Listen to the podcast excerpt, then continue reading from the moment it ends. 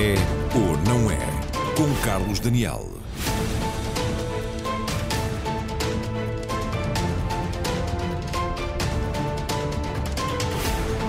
Boa noite. Podemos estar a poucas horas de saber quem vai ser o presidente dos Estados Unidos nos próximos quatro anos. Se Donald Trump, republicano, 74 anos, se mantém na Casa Branca, ou se Joe Biden, democrata de 78, passa a liderar aquela que é a maior potência militar e económica do mundo. E quando digo podemos estar a poucas horas é porque não há certeza que os resultados da próxima madrugada em Portugal, noite na América, sejam definitivos quanto a quem ganha e quem perde. É que neste ano atípico da pandemia, os votos por correspondência são em número incomparavelmente maior face a qualquer eleição anterior nos Estados Unidos e isso pode fazer com que os resultados fiquem em suspenso em vários estados. Vamos falar dos Estados Unidos, mas perguntar também o que significa para o mundo a eleição de um ou outro Trump ou Biden ou mesmo, se como tantos admitem, pode estar em causa a própria democracia. Vou ter vários convidados ao longo da noite.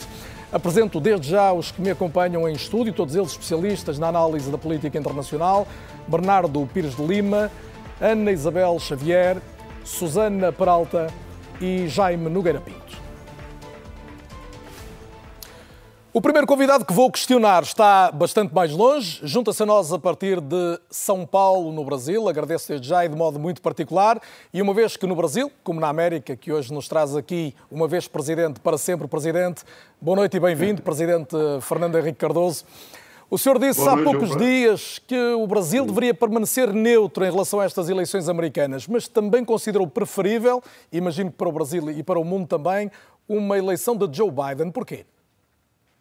Porque eu acho que o presidente Trump demonstrou que não tem as qualidades necessárias para ser um líder dos Estados Unidos que tem tanta influência no mundo. É um homem que tem, usa os impulsos como instrumento do seu poder. O Biden, que eu conheço menos, não conheço, na verdade, me parece ser uma pessoa mais assentada, uma pessoa que tem mais noção do que significa a vida política americana. Ora, isso não quer dizer que os Estados Unidos vão modificar demasiado a sua política. Eles têm preocupação permanente com a ascensão da China e o Brasil não pode ter ilusões quanto ao que possa esperar dos Estados Unidos. O Brasil tem que ter seu grau de liberdade assegurado por si mesmo. Né? E com o Trump, ele não nos incomodava diretamente, mas era um homem que tinha umas ideias um tanto radicalizadas, um tanto voltadas para America First, primeiro a América. É claro que cada um de nós, primeiro o nosso país, mas não é para ser dito como, essa, como se fosse uma imposição. O, o, o Trump é muito mais impositivo, enquanto que parece que o Biden é mais sensato. Então eu preferiria a vitória do Biden, mas naturalmente, por que, que eu acho que o Brasil não deve se meter? Porque cada país decide, não adianta a gente querer, não podemos torcer aqui ou acolá, mas eu acho que a ingerência externa não é conveniente nunca. Mas há, todavia, uma proximidade, pelo menos ideológica, entre o presidente Bolsonaro e o presidente Trump. O Brasil não tem tirado dividendos disso? Olha, que eu saiba, não. Na verdade, eu, essa proximidade é muito mais pessoal, ideológica, mas, na verdade, não houve uma vantagem maior para o Brasil a partir daí. Eu acho que os, os países têm seus interesses independentemente dos presidentes. E o presidente pode ter simpatia ou antipatia. Não acho que deva ser expressa essa simpatia nem essa antipatia. Eu, pelo menos, procurei me manter bem relacionado com os vários presidentes do, do mundo e procurando sempre qual é o meu norte, o que é melhor para o Brasil. Eu acho que cada presidente pensa assim e, em certos casos, coincidimos. Com Portugal e o Brasil é muito mais fácil, uma coincidência de pontos de vista mais imediata com os Estados Unidos depende. Eu acho que o presidente é, Trump levou os Estados Unidos a ter uma posição muito, vou usar a expressão que não existe, troglodítica no mundo. Eu não gosto disso. Uma das questões em cima da mesa para, para a noite que segue, que será longa provavelmente na América, e nem sabemos se teremos conclusões definitivas nas próximas horas, é até que ponto o eh, Presidente Trump, que é recandidato, pode questionar a legitimidade deste ato eleitoral. O senhor conhece muito bem a América, viveu lá, trabalhou lá. Hum, que sentido faz eh, esta circunstância num país que é um exemplo de liberdade e democracia para, para tantos outros países do mundo? Eu espero, que, eu espero que não faça sentido algum porque se há algo que está enraizado na cultura americana, é a crença de que a eleição decide quem ganhou. E eu sei, convenço que houve tensão, é natural que haja tensão entre os, os dois, as facções que se opõem, mas eu acho que, na verdade, ah, dificilmente isso vai abalar a crença americana de que quem decide é o eleitor. Você pode torcer, pode desejar que seja esse ou aquele que venha a ser eleito, mas uma vez contado o voto, eu, eu vejo com maus olhos o que está fazendo o presidente Trump, que é por antecipação alegar possibilidades de nulidade da eleição. Isso não deve existir. No Brasil não, não há esse sentimento, nós aceitamos. Eu fui sucedido por Lula. Eu, o Lula é um partido que sempre atacou o meu. E não obstante, o que, que eu fiz depois da eleição? Cumprimentei o Lula, obviamente, e tratei de criar condições para que ele governasse.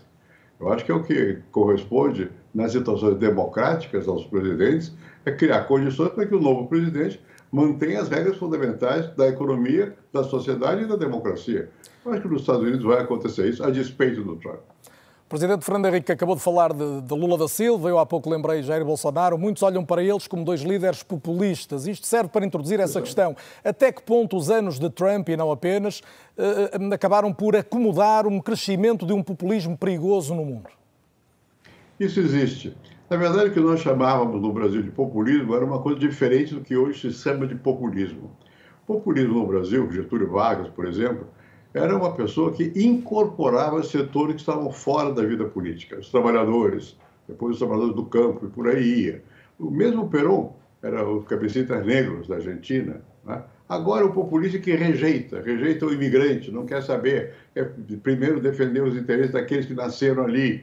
É um sentido um pouco diferente.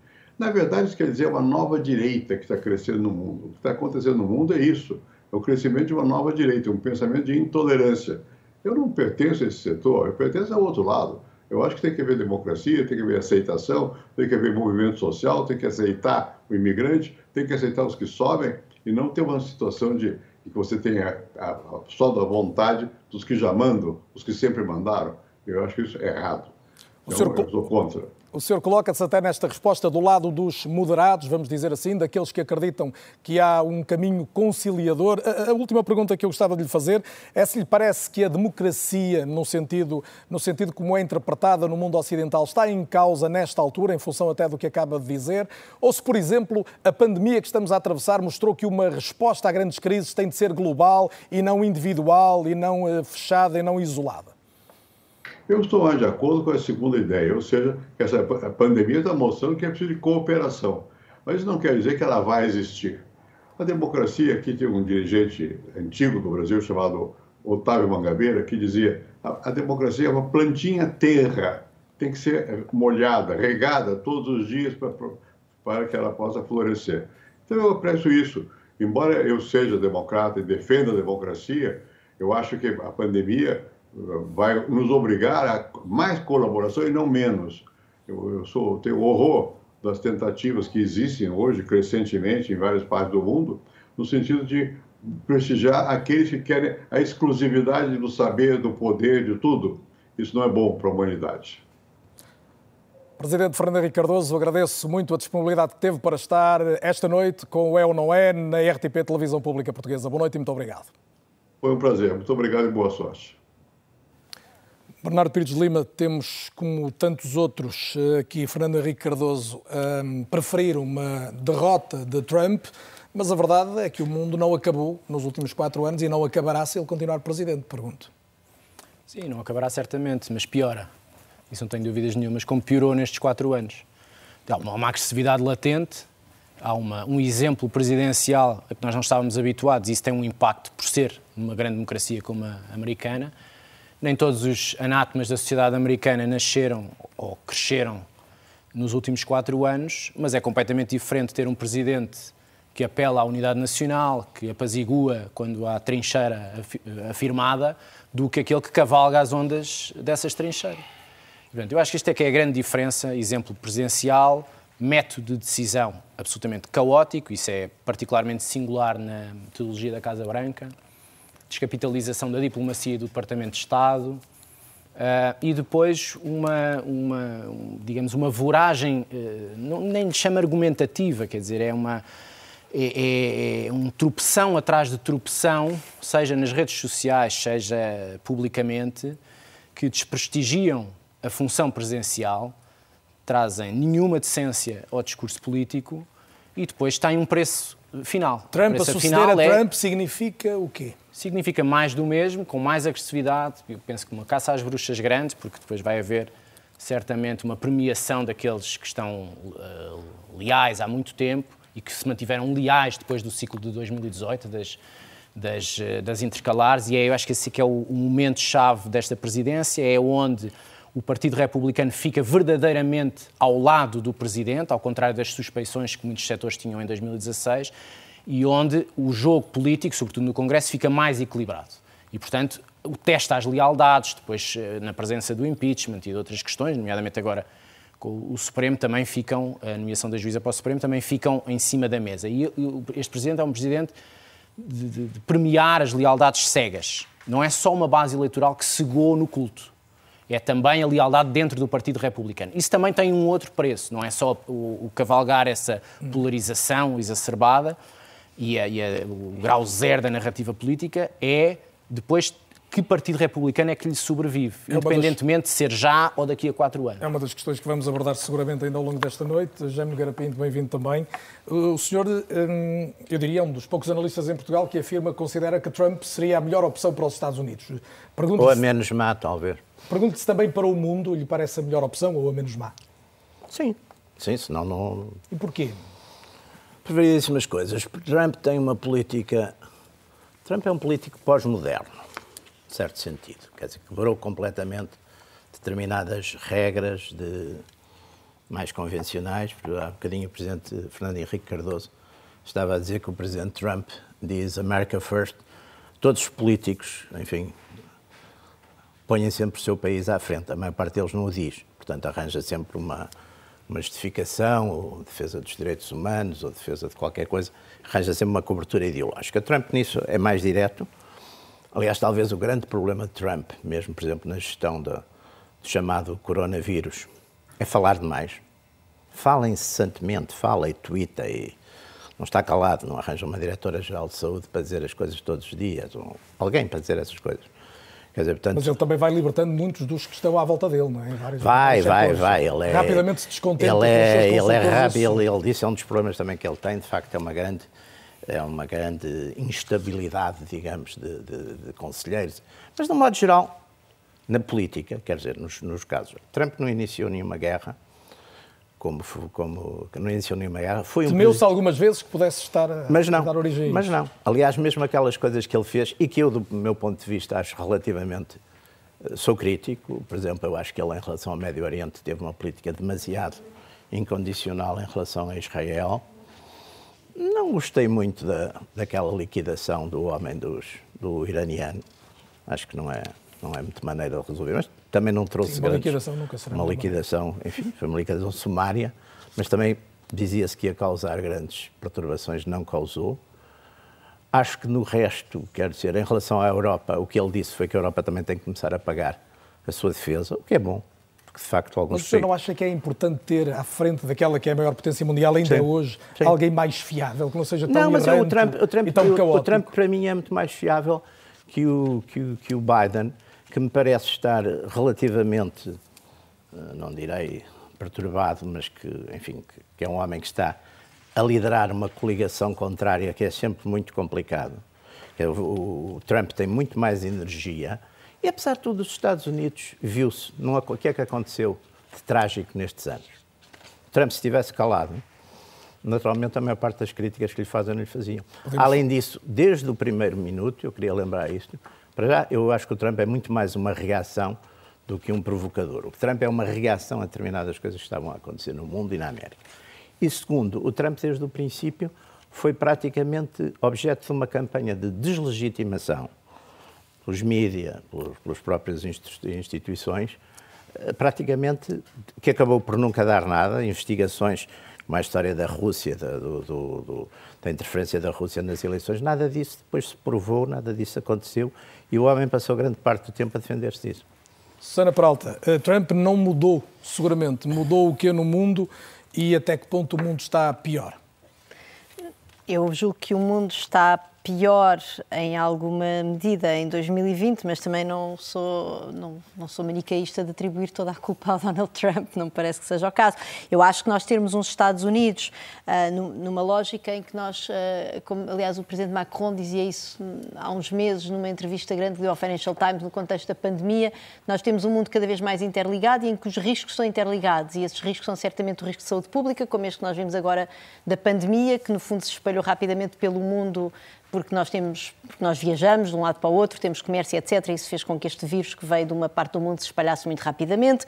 Temos um risco interligado muito grande, que é o próprio risco da, da, do ambiente, não é? O risco climático, que aliás o, o, o Presidente Trump não é, enfim, não, não, partilha desta, desta minha convicção acerca deste risco. Temos outros riscos interligados, mais sociais, que têm a ver com, com, com o grande desafio do que são as desigualdades, desafio de, de, de, distribuir de uma forma mais equitativa a carga Mas fiscal. Uma pergunta direta. E, portanto, e, portanto uhum. eu julgo que, desse ponto de vista, num mundo interligado, em que os riscos são interligados, em que nós precisamos de cooperação internacional para os resolver, para conseguirmos, enfim, sobreviver nós e certamente as gerações que vêm a seguir, ter um presidente nos Estados Unidos que é uma pessoa que nega, eh, em grande medida, a lógica multilateral, não é? Que, se, que, que é contra a Organização Mundial da, Mundial da Saúde, não quer os acordos climáticos, não, não, quer, não quer cooperação, tanta cooperação a nível militar, é evidente que isso é um problema, portanto, torna o mundo mais instável. Mas há, há outros perigos no mundo, o Donald Trump não é, não é certamente. E vamos olhar alguns deles. Ana Isabel Xavier, a, a pandemia veio reforçar esta ideia de um ataque a um mundo mais tolerante ou, pelo contrário, eh, travar algum desse avanço, designadamente dos populismos, e, e, dar a entender que é preciso uma maior união de, de esforços internacionais?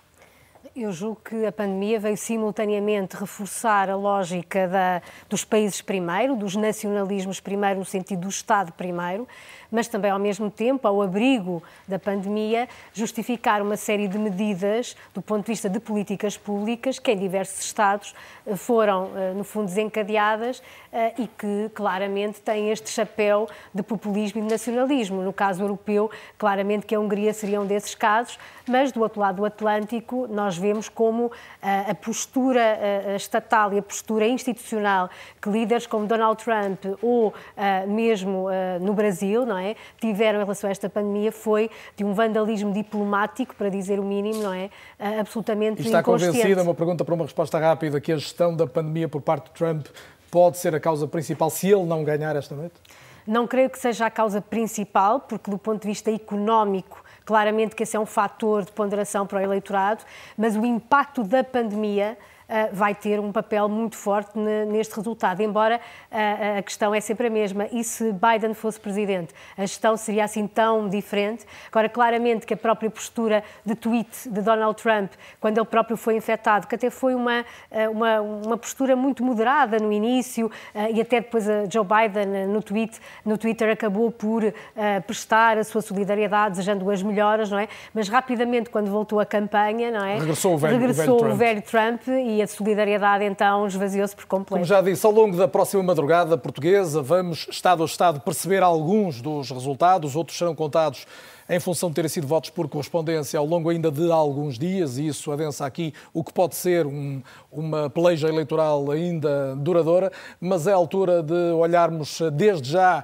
a realidade eleitoral com a ajuda dos enviados especiais da RTP, o correspondente João Ricardo Vasconcelos, também a Márcia Rodrigues. O João Ricardo está junto de Donald Trump em Washington, a Márcia Rodrigues está com Joe Biden do, no Delaware. Cumprimentos aos dois, bem-vindos ao É ou Não É. Comece pela capital, João Ricardo, onde tu tens colocado a tónica muito nos cuidados de segurança em Washington, concretamente, mas não apenas, temendo reações populares quando começarem a ser conhecidos os resultados.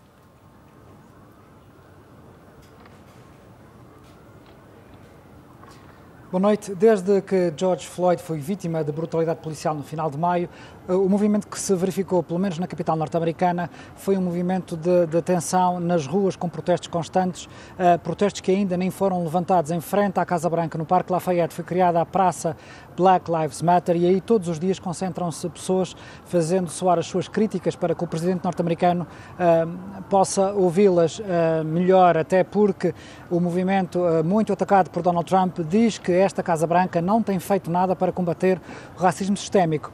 Na sequência desses protestos, toda a cidade foi entaipada na altura, passado um mês, mês e meio depois dos ânimos terem acalmado e os motivos terem deixado as ruas, a cidade voltou mais ou menos a um ritmo normal, sendo que a parte um, do centro, onde estão as agências federais e os principais uh, edifícios que servem uh, os norte-americanos através das agências públicas, continuam fechados por causa da pandemia. Os trabalhadores não regressaram à capital norte-americana, mas o que se verificou nesta última semana, depois da tensão crescente, depois de Donald Trump insistir várias vezes que não se comprometia com uma transferência pacífica de poder, o que aconteceu aqui e noutras cidades norte-americanas, estivemos no Texas, também vimos aí os prédios a serem taipados, foi os edifícios de todo o coração da cidade começaram a voltar a ser cobertos com madeira para voltar a evitar pilhagens, vandalismos, ataques ou uh, incendiários como chegaram a acontecer na altura entre maio e junho. A polícia também certificou-se de que reforçou a vigilância aqui na capital norte-americana, há mais patrulhamento nas ruas e os serviços secretos a nível nacional, concertando-se com os 50 estados e também com os territórios, uh, traçaram planos de contingência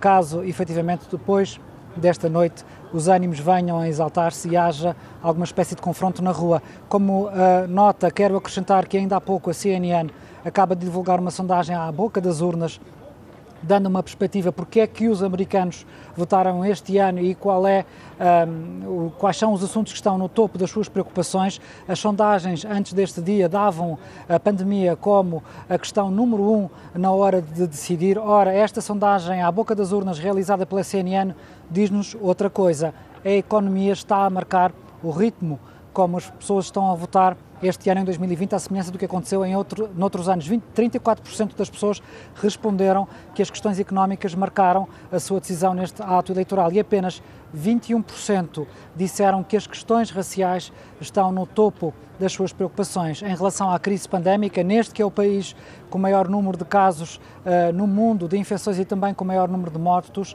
a pandemia ocupa o terceiro lugar na hora de decidir, apenas com 18% um, dos norte-americanos a dizer que votaram pensando primeiro nas questões pandémicas e na forma como a Casa Branca respondeu a esta crise e na forma como o candidato democrata promete responder caso seja eleito para ocupar o assento na Sala Oval. João Ricardo Vasconcelos, correspondente da RTP em Washington, precisamente a partir de Washington, D.C., capital dos Estados Unidos, onde vai ter uma longa noite de trabalho, tal como a Márcia Rodrigues, que está junto da sede de campanha de Joe Biden em Wilmington, no Delaware. Faltam já poucas horas, Márcia, para se encerrarem as urnas eh, por aí, onde o Partido Democrata espera ter atraído, não apenas no Delaware, mas no país inteiro, novos eleitores e também muitos daqueles que fugiram para a direita, para Trump, há quatro anos. Bom, esta noite vai ser a noite onde isso vai ficar eh, mais claro. Uh, pelo menos os democratas esperam que isso fique mais claro. A grande questão para o Partido Democrata é saber se a classe média, a classe média baixa, que tradicionalmente é uma base eleitoral da esquerda, os democratas são a esquerda uh, nos Estados Unidos da América, se essa base eleitoral que votou Trump em 2016, se volta a, a votar, se regressa ao seu partido tradicional.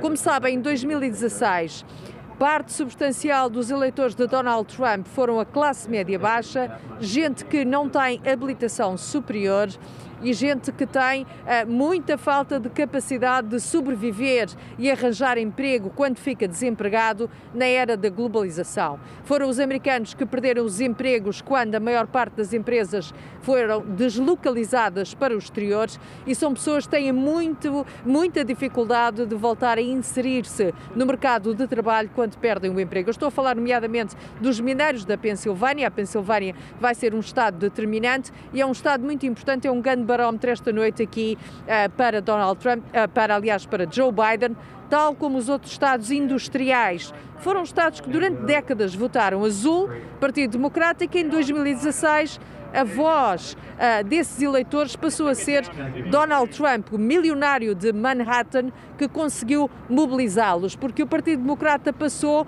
para essa gente, para esse eleitorado, a ser uh, um partido uh, das estrelas de Hollywood, das elites de Nova York e da Califórnia, que se distanciou desse eleitorado. Foi essa a sensação, é isso que nos dizem as sondagens. Uh, Joe Biden quer recuperar a classe média, sobretudo a classe média baixa. Ainda hoje ele dizia isso, esse é o nosso grande objetivo. Mas, Carlos Daniel, deixa-me só fazer uma nota para explicar como é que o tradicional operariado da esquerda o chamado blue collar, o que não tem grandes habilitações, se virou uh, para Donald Trump. Há mais de 20 anos, de acordo com todos os estudos, que o elevador social da América deixou de existir. Ou seja, no Canadá há, mas nos Estados Unidos, quem está na classe média baixa ou na classe média média não consegue ascender socialmente. Isto está uh, estudado, nomeadamente, por um estudo que saiu agora da Universidade uh, de Harvard, de Michael Slater, que se chama A Tirania do Mérito, e onde todos esses dados estão patentes. E, portanto, o grande sonho americano, que era um indivíduo que não tinha grandes posses nem grandes habilitações, se trabalhasse de forma dura, conseguiria atingir um bom nível de vida, um bastante razoável nível de vida. Nos últimos 20 anos, a estagnação dos salários na classe média e baixa é extraordinária, ou seja, há uma, ah, uma, uma paralisia nesse extrato, que aliás é a maior parte uh, dos americanos fazem parte dessa classe. E isso levou a globalização na superpotência, levou muita gente a votar em Trump, sobretudo os mais pobres e os mais desfavorecidos. O eleitorado de Donald Trump não é o eleitorado da direita privilegiada, é o eleitorado que ele conseguiu retirar à esquerda. E hoje, esta noite, eh, Joe Biden vai tentar perceber se o seu partido consegue ou não recuperar esse eleitorado, porque se não conseguir, vai ser um drama para o Partido Democrata e um drama em definitivo. Os democratas têm um discurso muito virado para as minorias, para os afro-americanos, continuam a ser eleitorado uh, democrata, ou seja, não houve grande transferência para os republicanos, mas há uma transferência de outros setores mais desfavorecidos. Se Joe Biden não conseguir esta noite ganhar a América, se não conseguir ganhar a Casa Branca, então provavelmente vamos assistir a um grande acerto de posição dentro dos democratas, que provavelmente vão extremar mais à esquerda, tal como os republicanos foram mais para a direita. A América está completamente dividida e este ainda é um candidato da esquerda moderada, ou seja, do centro-esquerda. E, portanto, existem também grandes clivagens internas do partido que consideram que Joe Biden não está a ler suficientemente bem a América de hoje, uma América que na esquerda quer políticas mais extremadas, mais socialistas, com o Estado com maior poder de intervenção na vida dos cidadãos. Biden ainda é muito moderado. São essas questões todas uh, que o Partido Democrata um, espera que sejam resolvidas e quer ver essa leitura do país. Uh, as sondagens para já são-lhe favoráveis. Há estados em que a corrida é muito próxima, nos estados uh, decisivos, mas devo dizer, eu estou aqui na sede dos democratas e a palavra cautela, Daniel, é a palavra mais importante neste momento uma palavra final deixada aqui pela Márcia Rodrigues, a acompanhar então a campanha democrata junto do candidato Joe Biden, que está no estado do Delaware. Aproveito esta deixa da Márcia para juntar à conversa outro dos convidados via videochamada, que é Viriato Samuel Marques, professor de Filosofia, habitual analista também de assuntos internacionais. Boa noite e bem-vindo também a este É ou Não É especial, Olhar a América e o Mundo. Um, ouvíamos agora a Márcia Rodrigues questionar até que ponto o uh, Partido Democrata consegue resgatar algum do eleitorado perdido, designadamente operários, sem grande qualificação, que foram determinantes para a eleição do Trump. Parece-lhe possível isso e porquê? Eu penso que, que será possível, ehm, mas eh, julgo que não, não, não, não, será fácil. Não será fácil. Eh, de certa forma, o presidente Trump eh, efetuou uma espécie, digamos assim, de, de milagre. Ele conseguiu ser o, o milionário uh, que apareceu como representante dos excluídos da mundialização. Uh, mas, evidentemente, que uh, o que está agora a ser julgado é efetivamente a consistência de um segundo mandato. Se é possível, numa situação de resposta absolutamente absurda não é, à pandemia e também depois de uma política internacional que erudiu todas as bases, todas as alianças, com, com, nomeadamente com os países europeus e, com outros aliados, se é possível uh, continuar uh, por, esse, por esse caminho.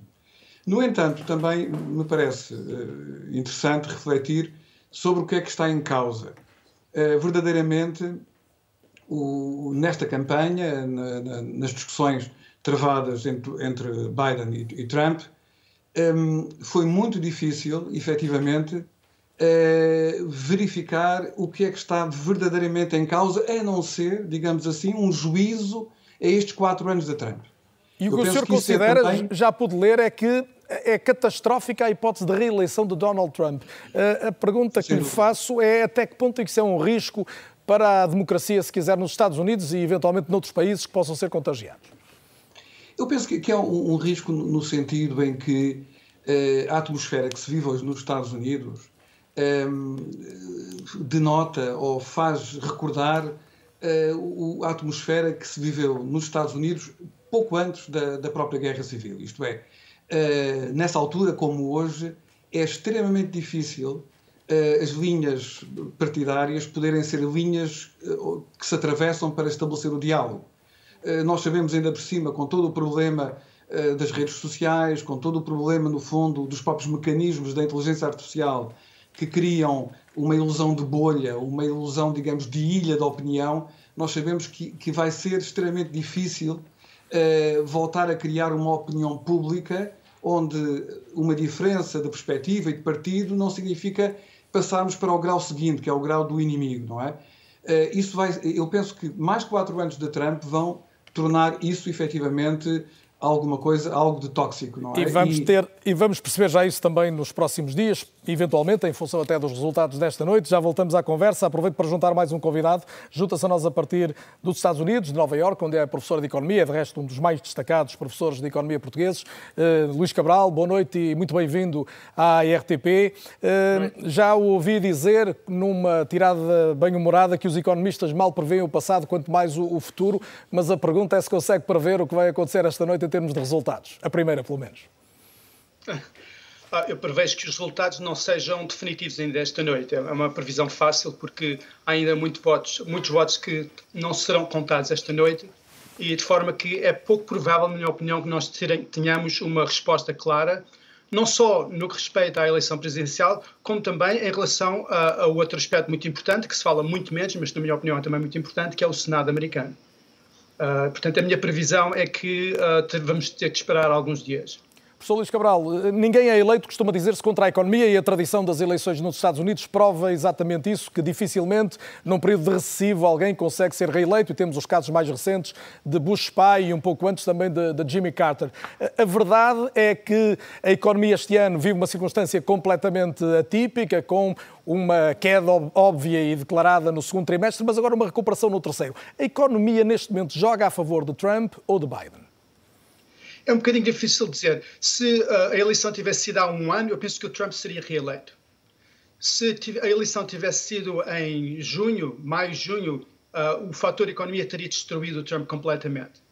Neste momento, uh, e na medida em que a recuperação nos Estados Unidos tem sido relativamente rápida, mais rápida do que teria sido previsto, há aqui dois fatores, um que joga a favor, outro joga contra, e de facto é um bocadinho complicado. A economia tem crescido muito rapidamente nos últimos dois, dois meses, mas cresceu de um ponto muito, muito baixo, de forma que é um, é um pouco complicado. Em, uh, uh, em, relação a um ano, eu acho que está pior, uh, e nesse sentido, as, as probabilidades de, de, Trump ser eleito com base na economia são relativamente, relativamente baixas, na minha opinião. Portanto, em síntese, diria que Trump perde para a pandemia mais do que para Biden ou para a economia. Se perder, claro. Bom, a distinção entre pandemia e economia é um bocadinho difícil. O motivo porque a economia teve esta queda foi, foi, foi a pandemia. Portanto, uh, será uma combinação dos dois. Uh, é evidente, o eleitorado põe sempre uh, os, os, os, os, louros e, e, e, e os fracassos da economia no presidente, o que nem sempre é justo, tanto no aspecto positivo como no aspecto negativo. Há, como é evidente, muitas das coisas que aconteceram, nomeadamente no, no, no, tratamento da pandemia, que vão muito para além do que o presidente Trump fez. A maior parte dessas decisões são decisões a nível estadual. No entanto, o que conta são os resultados, e os resultados, tanto no que respeita à pandemia como no que respeita à economia, deste ano são, são relativamente fracos e não jogam muito a favor do Trump, claramente. Gostava de aproveitar ainda a sua presença para lhe pedir um olhar mais amplo sobre a recessão que o mundo vai viver, não apenas os Estados Unidos. Estamos em plena segunda vaga e forte, particularmente em alguns países europeus, Portugal incluído. Falou-se tanto de uma, de uma recessão em V, de uma recuperação em U, agora fala-se do W. Eh, como é que olha, com, com perspectiva, para a forma como vai ser possível combater economicamente o, o vírus pandémico? Penso que é importante que os, os, especialistas em epidemiologia falem com especialistas em economia e tentem chegar a soluções conjuntas, porque, especialmente nos primeiros meses desta pandemia, falou-se muito do contraste entre nós vamos salvar a economia, vamos salvar as, as vidas. Nós não podemos pôr as coisas dessa forma, temos de pô-las em conjunto. E uh, também te, aprendemos muito durante os últimos meses. Por esse motivo, eu sou relativamente otimista. Eu penso que nós já aprendemos agora muito mais do que tinha, sabíamos há alguns meses. Sabemos que esta ideia de, de, do confinamento não é uma política que possa ser indiscriminada, tem de ser seletiva. Há setores da vida, setores da economia que uh, podem facilmente ser uh, uh, mais desconfinados do que outros. Temos de fazer isso de forma inteligente. Por outro lado, temos também o facto dos avanços da medicina, nomeadamente capacidade de teste e uma possível vacina durante os próximos meses, que terão também, na minha opinião, um impacto muito grande na economia. Conseguinte, de facto, há aqui um bocadinho de W na, na, economia, porque nós estamos aqui numa segunda vaga que já tinha sido de alguma forma prevista, mas que em certo sentido está sendo pior do que poderia ter sido esperado. Mas eu penso que mais tarde ou mais cedo a economia, ah, não só a economia americana, como as economias do resto do mundo, uh, irão recuperar. Luís Cabral, agradeço muito a presença em direto com a RTP esta noite, a partir de Nova Iorque, o destacado economista português um, deixar-nos aqui uma perspectiva também do que pode ser a evolução da economia em função da crise que se vive genericamente por uh, todo o mundo. Vamos fazer uma pausa, a pausa é curta, não chega a nove minutos, volto logo a seguir para discutirmos a fundo verdadeiramente o que está em causa nas eleições dos Estados Unidos e particularmente quem pode ganhar, quem tem mais possibilidades e quais os estados que vão ser decisivos na longa batalha eleitoral desta noite e eventualmente dos próximos dias. É ou não é nas próximas horas que se sabe quem é o próximo presidente dos Estados Unidos, Trump ou Biden? Vamos perceber melhor no nosso raio-x de hoje de que modo se processa esta eleição, que é uma eleição indireta. Para isso, Conto com a ajuda do Bernardo Pires de Lima. Bernardo, agora aqui num outro, num outro contexto. Vale a pena começar por lembrar que estamos perante não um país, vamos dizer assim, no sentido em que imaginamos um Estado-nação, uma América de várias Américas, é o título que aqui colocamos, com os seus 335 milhões de habitantes, portanto um país imenso, dividido por 50 Estados, e Estados com eh, populações muitíssimo diferentes. Escolhemos aqui dois exemplos, o do Texas, que vemos aqui assinalado, e que tem eh, para cima de 38 milhões de habitantes habitantes e vemos também o Alasca, ouvíamos ali assinalado o Alasca, que tem apenas, eh, eu disse 38, 25 milhões de habitantes e o Alasca 700 mil habitantes. Mas o mais relevante, e aqui pedi assim a tua ajuda, é percebermos a tal eleição indireta que passa por um colégio eleitoral, ou seja, por uma eleição de umas centenas de pessoas que depois vão elas próprias decidir quem é o presidente. Sim, acho que é importante dizer que não há uma lei eleitoral federal. E, portanto, as organizações estaduais eh, montam, consoante as suas regras, os processos eleitorais eh, desses Estados. Isso depois tem particularidades eh, que dificultam a agilidade do processo. Do ponto de vista do, do, da votação, há uma votação popular que depois se converte um nestes, nestes mandatos. Nestes é grandes eleitores. Estes grandes eleitores são, são feridos pela soma entre o número de representantes na Câmara dos Representantes mais os senadores. Todos os Estados têm dois senadores. A, a ponderação da, da, do peso na Câmara dos Representantes tem a ver com a população, a população, de cada Estado. E por isso vemos ali que a Califórnia elege 55 grandes eleitores, o Texas 38, a Flórida 29, Pensilvânia 20, 29 também Nova York, 29, Ohio 20.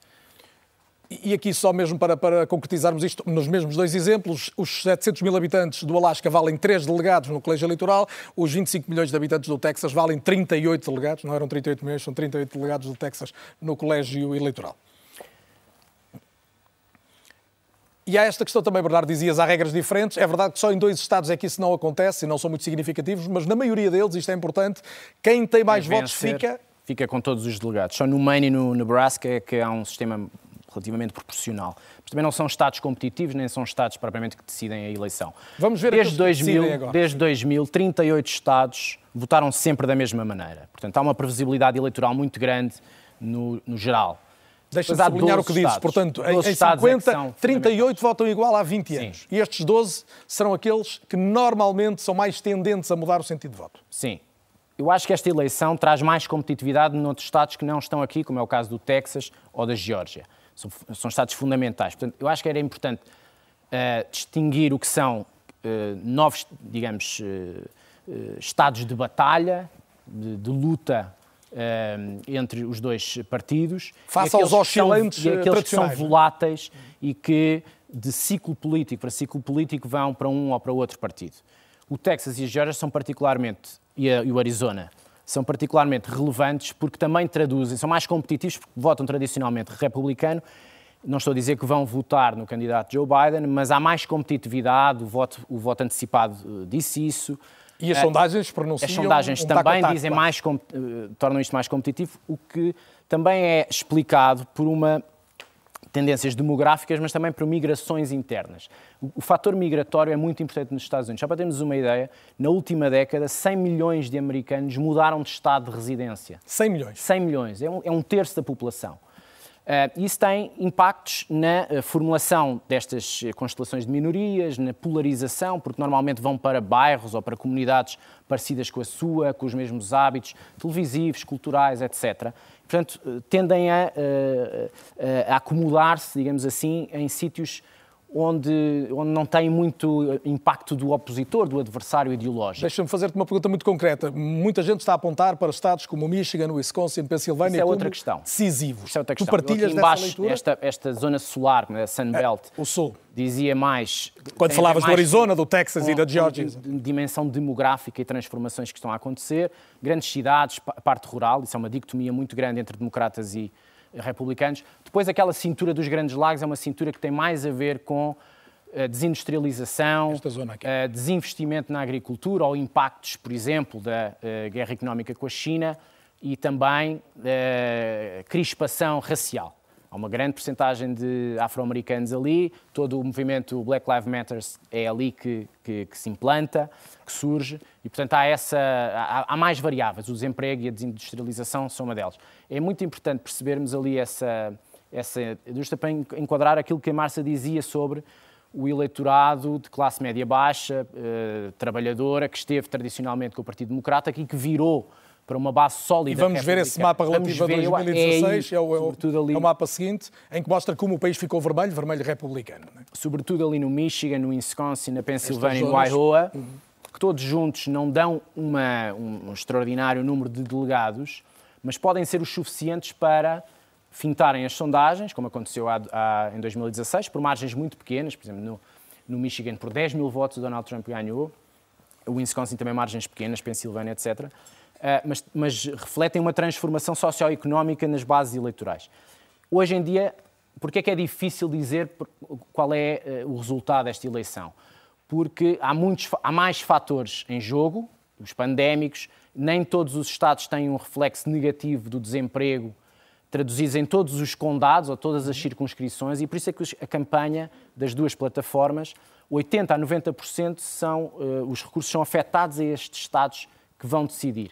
Mas são campanhas muito cirúrgicas, não são no Estado todo. Já vamos falar mais disso, Bernardo. Deixamos, deixamos aqui só o quadro final, que é o quadro que mostra como o voto popular não corresponde necessariamente a um maior número de mandatos no colégio eleitoral. Vemos que Trump teve uma percentagem inferior de votos, quase menos 3 milhões de votos em absoluto do que Hillary há quatro anos, e a verdade é que teve uma vantagem clara no colégio eleitoral. Podia-te, Bernardo, que voltássemos ao nosso lugar de origem, mas podemos aproveitar quase esta pequena viagem para te perguntar, em resumo, está tudo em aberto, qualquer um pode ganhar, na tua opinião, ao contrário do que se calhar se vaticinava há algumas semanas?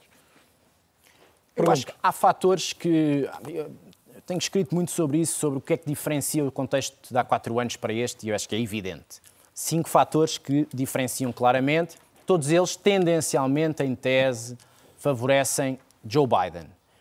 O que é que me parece que, enuncio já os cinco, um tem a ver com a situação do contexto económico, outro porque a figura do Joe Biden não é, não gera o ódio que a senhora Clinton gerava, o terceiro, uh, uh, o voto antecipado é, é, completamente diferente daquilo que estava a acontecer em 2016, uh, e, um, e a plataforma democrata por pragmatismo, também acho que eh, numa administração Biden vai haver muitos problemas de coesão de políticas públicas e de alinhamentos na administração e com, os, com, o Congresso, também temos que acompanhar bem as eleições para o Senado e para a Câmara dos Representantes, mas houve um pragmatismo de lealdade da ala esquerda com a ala centrista que não existiu há, há quatro anos.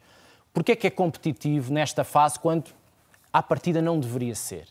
Primeiro, porque há sentimentos socioeconómicos diferentes, ou seja, impactos económicos diferentes de Estado para Estado, nem todos estão a sofrer da mesma maneira com, uh, e a interpretar também a pandemia da, da maneira que, uh, que, qualquer pessoa sensata, uh, racional, entenderia, em termos de saúde pública ou de, de, de, impactos económicos. Depois, porque há uma, uma mobilização absolutamente extraordinária, quer dizer, mesmo com a baixa de popularidade, deve-se reconhecer que o seguidismo nunca quebrou em quatro anos. Em relação a Trump. Em relação a Trump. E, portanto, nesta altura, é tudo em aberto, mas com vantagem É mobilizador Biden. no voto presencial de última hora, não é? Dois. Dois. Dois. E é aí que eu acho que se vai jogar tudo, não é? É na legitimidade que, que a noite eleitoral proporcionar a uma vantagem de Donald Trump e ele anunciar qualquer coisa esta noite que depois deslegitima ou tira para já a vamos, suspeição. Já vamos falar mais disso, que, que essa é uma questão candente, seguramente, mas já Nogueira Pinto gostava de ouvir sobre esta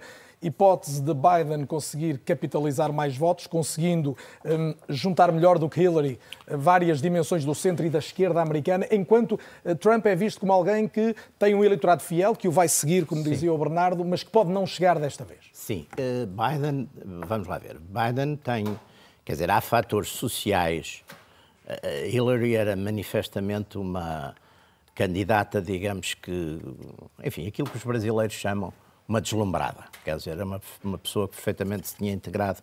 Porque, aliás, aquela, aquela famosa frase muito infeliz dela de chamar os candidatos do Trump os, de, os deploráveis. Portanto, tinha um lado, tinha esse lado de deslumbrada social. Uh, Biden não, Biden tem um ar.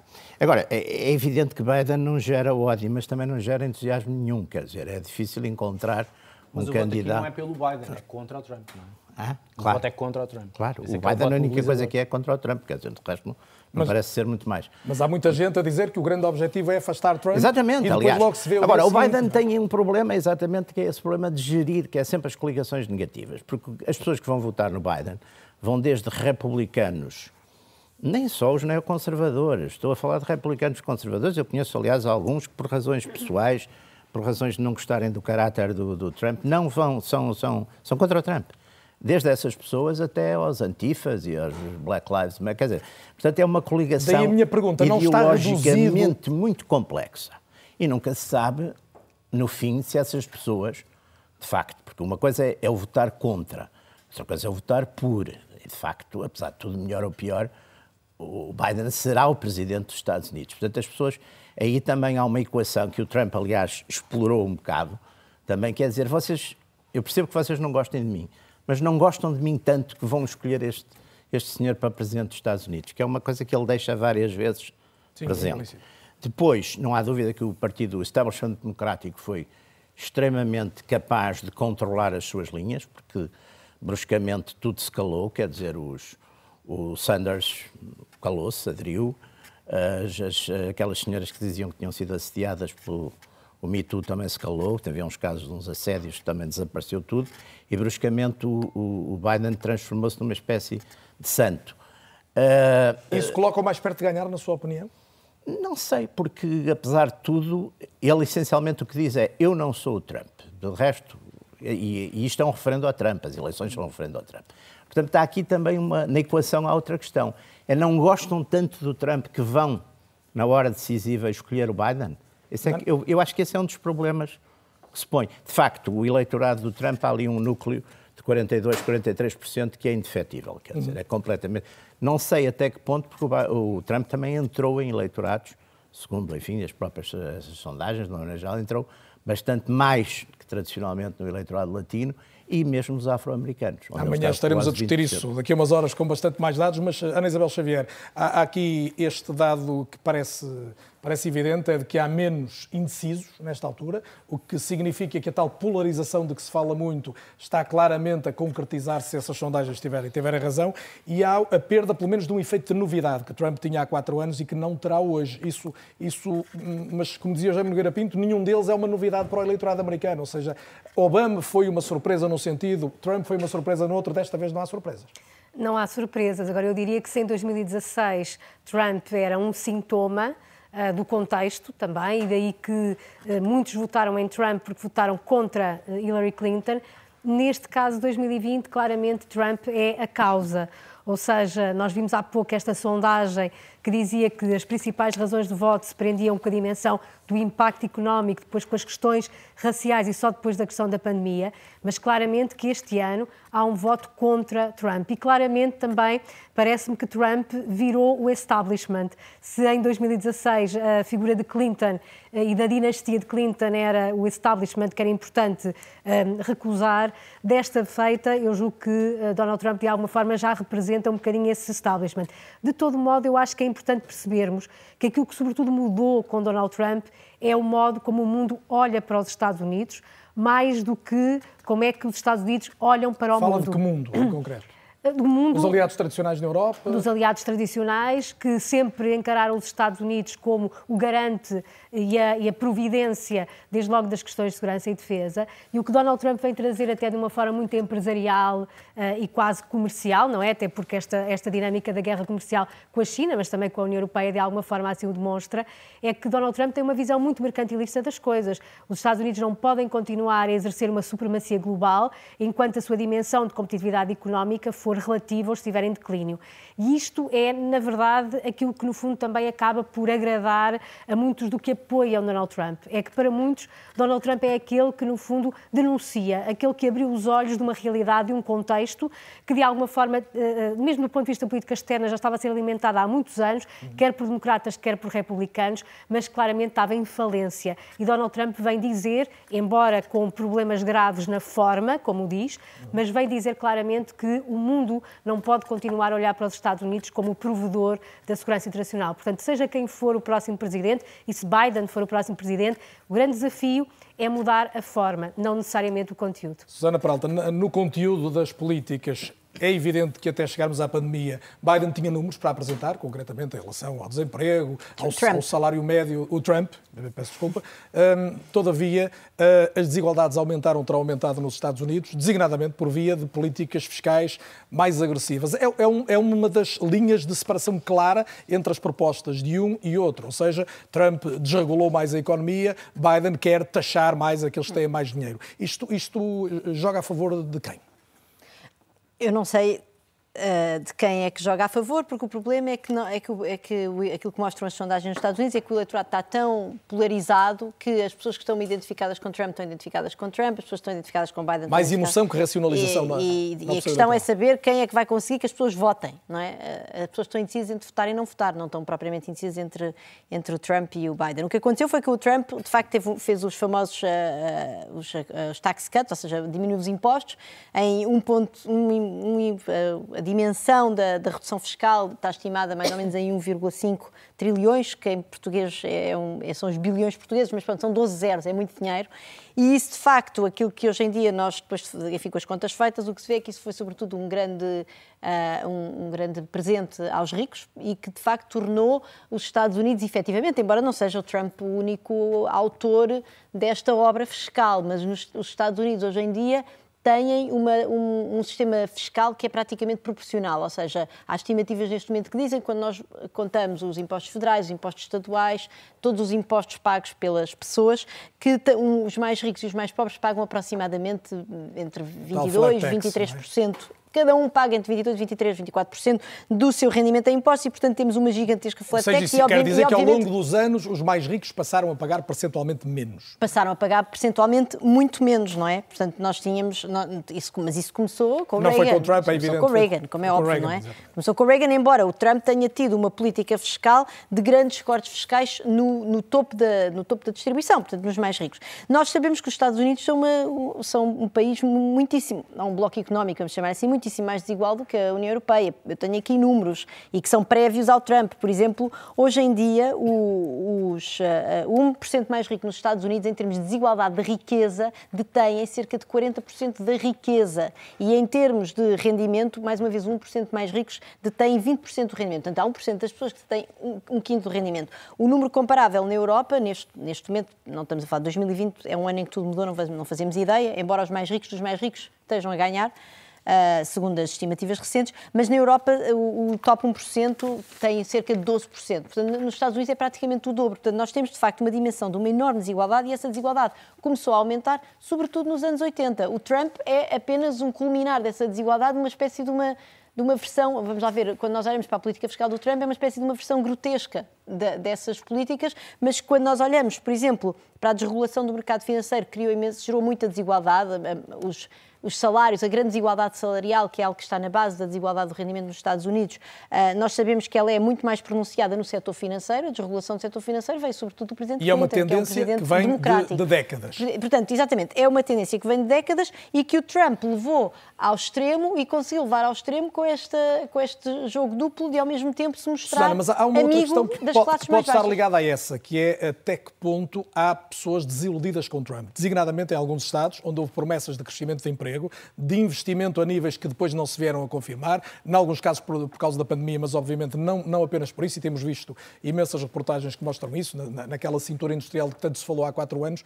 Essas pessoas eh, podem surpreender negativamente o atual Presidente nas próximas horas com uma votação muito diferente? Aquilo que mostram as sondagens é que há algumas margens de eleitores que, tinham, que eram tradicionalmente democratas, ou seja, eleitores menos qualificados, com salários mais baixos, tradicionalmente democratas, que tinham realmente passado para o Trump por causa do, da, da, porque ele vinha de facto com um discurso. A Hillary Clinton teve tiradas durante a campanha eleitoral de 2016 verdadeiramente catastróficas, quando ela, por exemplo, prometeu que ia acabar com. Prometeu, na verdade, que ia acabar com, com as minas, não é? Não, eu vou fazer a transição verde, não vai haver mais minas. Os mineiros ficaram completamente em pânico. Há maneiras de comunicar esta, esta mensagem da necessária transição energética sem dizer às pessoas que elas vão ficar sem emprego, não é? E sem, e sem qualquer proteção no seu rendimento. E de facto o Trump chegou lá e, enfim, dizendo que ele é, que ele é anti. Uh, ele é contra a agenda das alterações climáticas e, portanto, ele acabou por trazer esse, esse discurso de conforto a dizer não, não, comigo vocês vão ter uh, emprego, etc. E aquilo que mostram as sondagens é que realmente há uma certa transição em alguns estados industriais de um eleitorado que se tinha passado para o Trump e que agora parece estar a, a, a ser, enfim, a ser capaz de votar no, no eleitorado, na, peço desculpa, no Partido Democrático, também porque o Joe Biden é um candidato muito mais redondo do que Hillary Clinton, que não foi para estes eleitorados mais. Uh, mais uh, desprotegidos dizer coisas como os deplorable e este tipo de coisas, enfim, vou... e portanto eu acho que há, há, essa possibilidade, mas, mas aquilo que, quando, quando se põe em conjunto todas as sondagens, a probabilidade do Trump ganhar ainda está, penso eu, aproximadamente de um terço, um bocadinho talvez abaixo de um terço, ainda é uma probabilidade elevada, portanto não podemos descartar a possibilidade de, talvez não ao fim do, da noite de hoje, mas nas próximas semanas, voltarmos a ter o Trump reeleito, é importante termos isto em cima da mesa. Vereado Sormanho Marcos, eh, junto à nossa conversa outra vez, eh, só por razões de, de logística que não está aqui connosco em estúdio, eh, gostava de, de, ouvir a sua opinião sobre esta sociedade muito dividida e até que ponto as próximas horas podem radicalizar esta uh, hiperpolarização de que se fala hoje nos Estados Unidos. Ou seja, se quiser traduzindo isto numa linguagem mais concreta, até que ponto há o risco de estarmos num cenário de pré-guerra civil, como já ouvi uh, referir? Bom, vamos, vamos, vamos esperar que isso não aconteça, até porque nos, nos Estados Unidos um fator extremamente importante é eh, justamente o facto de que as Forças Armadas, de forma muito discreta, têm dado sinais de que efetivamente serão defensoras da Constituição. Isto é, não, eu não prevejo, e de facto, que isso possa acontecer muito proximamente.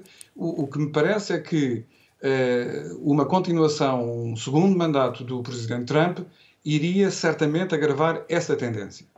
Eh, no entanto, eh, as clivagens na sociedade americana também têm a ver justamente com estes aspectos que foram referidos, nomeadamente pela Susana Peralta, que é justamente o facto de, há 40 anos, desde que eh, o neoliberalismo se transformou numa, numa espécie de mantra não é, da, da economia mundial, os Estados Unidos têm sido particularmente vítimas desse processo, nós assistimos a uma retração completa daquilo que foram as décadas pós, pós Segunda Guerra Mundial, em que houve uma aproximação entre os rendimentos mais baixos e mais altos, pelo contrário, criámos aqui um abismo, e, e por outro lado também o, um aspecto que é cada vez mais evidente na sociedade americana, curiosamente não de uma forma ainda muito mediática, é o facto de que as consequências da ausência de resposta a problemas ambientais e climáticos, que são o grande problema eh, essencial do futuro, do futuro do nosso planeta, o, o atrasar, o, o, a incapacidade de avançar. Não é? No fundo, os Estados Unidos têm tido várias falsas partidas em matéria ambiental, tiveram na altura do. do mas deixa-me perguntar-lhe isto, uh, obrigado, peço desculpa de, de interromper, Sim. mas e, e, o que resolverá uh, Joe Biden se vier a ser eleito presidente a esse nível? Terá força para impor uma agenda muito diferente é. ou o facto de ser um moderado não, não lhe alimenta grande esperança nesse sentido? É, essa, essa é, uma, é uma excelente pergunta. Claro que não, não, não, temos tempo, digamos assim, para, para aprofundar muito as razões porque é que será difícil fazer uma política ambiental e climática efetiva, até pelo próprio desenho uh, do Congresso americano, a resistência que o Senado tem, enfim. Uh, mas mas, mas uh, eu, eu, eu, eu, creio que, que efetivamente na na, na, na, linha, de, digamos, na presidência de Biden, se, se efetivamente eh, Biden, Kamala Harris, eu penso que há uma componente ambiental e social um, ehm, que está associada a uma parte, pelo menos, dos apoiantes uh, uh, de Biden, que é justamente aqueles que uh, pegaram numa bandeira que é extremamente importante para, na tradição americana e na tradição do Partido Democrata, que é justamente a bandeira do Green Deal, do New Deal, que agora se chama o, o, Green Deal. o, o New Green Deal, que é, no fundo, o quê? Trata-se fundamentalmente. Aliás, isso foi falado no primeiro debate, no Trump-Biden, embora daquela maneira, uh, enfim, Cacofónica. totalmente caótica, não é? E, e, consiste no seguinte: consiste fundamentalmente em compreender que um, ehm, os Estados Unidos têm dois grandes problemas. E, e, e eles podem ser combinados. Tem o problema, no fundo, eh, da transição industrial, da transição económica, uh, que criou muitos, muito desemprego, como sabemos, mas também tem um problema que esse é universal, que é o problema, no fundo, uh, da descarbonização da economia. Ou seja, como é que nós podemos parar esta marcha de destruição maciça que está a acontecer no planeta, não é? Ora, o Green New Deal pretende, evoca Franklin Delano Roosevelt, evoca o, o, o presidente americano que efetivamente uh, criou um sistema de hegemonia benigna dos Estados Unidos, com a criação das Nações Unidas, não é? E, e, portanto, a ideia, no fundo, é de oferecer um horizonte de esperança duplo. Um horizonte de esperança para a segurança uh, das vidas e das gerações futuras, mas também um horizonte de trabalho e de emprego, não é? Portanto, isto é alguma coisa que, na minha perspectiva, seria também extremamente importante para eh, devolver maior protagonismo positivo internacional aos Estados Unidos. E já percebemos que dependerá também do resultado destas eleições, o estarmos mais perto ou mais longe de, de avançar por esse caminho, na, na, sua perspectiva. Vou eh, juntar mais uma opinião esta noite. A Daniela Mello é professora de Ciência Política em Boston, acompanha de perto, de mais perto ainda, a realidade política norte-americana. Eh, Daniela, boa noite e bem-vinda também a este É ou Não É, à RTP, em direto. Uma das questões mais relevantes nesta altura, e lançava o debate que ainda não abordamos em profundidade, é a dimensão do, do risco esta noite se a margem de diferença de votos for relativamente curta, ou pelo menos se não permitir nenhuma leitura clara sobre quem ganhou ou perdeu nas próximas horas. Até onde é que vão esses riscos, na sua opinião? Bem, eu acho que esta noite temos basicamente três cenários possíveis. Como só saberemos os resultados de três estados, quase de certeza absoluta, que são o Arizona, a Flórida e a Carolina do Norte, Uh, ao cenário em que Biden tem Mas são todos significativos, não é? São todos claro, significativos. Claro que sim, claro hum. que sim. Não, mas esta noite, eu acho que o que acontecer esta noite também vai pautar, de certa maneira, o que acontece nos próximos dias. Um, como explicar isto? Se Biden tem uma vitória decisiva uh, num destes estados esta noite, fica muito bem posicionado para o Midwest, mas, por exemplo, se Biden ganha a Flórida esta noite e de uma maneira absolutamente decisiva, isso manda um sinal, cria uma certa. Uh, manda um sinal para a nação de que Biden estará realmente muito bem posicionado para ganhar a eleição e que se calhar não teremos uma eleição que se prolongará por dias e por semanas. Se Trump ganha a Flórida, ou se ganha a Carolina do Norte, e para Trump isto é absolutamente necessário, Aí, bem, o sinal é, já é muito diferente. É que esta batalha vai ser muito mais prolongada, que o Midwest vai ser muito mais importante e que a Pensilvânia será realmente o fator decisivo. O cenário de empate que me fala é, é o cenário menos desejável para ambas as partes e se calhar para todos os americanos. É aquele que ele vou já ele... falar numa tempestade perfeita que se possa estar a formar, é esse cenário? Exato, exato. Ou seja, podemos estar aqui a falar de recontagens, de recurso aos tribunais, uh, de um prolongamento do processo eleitoral que dará asas ao presidente Trump para, por exemplo, alegar que venceu a eleição sem ter vencido ou que, ou que há fraude eleitoral, uh, ou seja, alguns do, que dará asas ao presidente para realmente alegar de que está a vencer e que não é e, e Deixe-me explicar isto desta maneira, se calhar.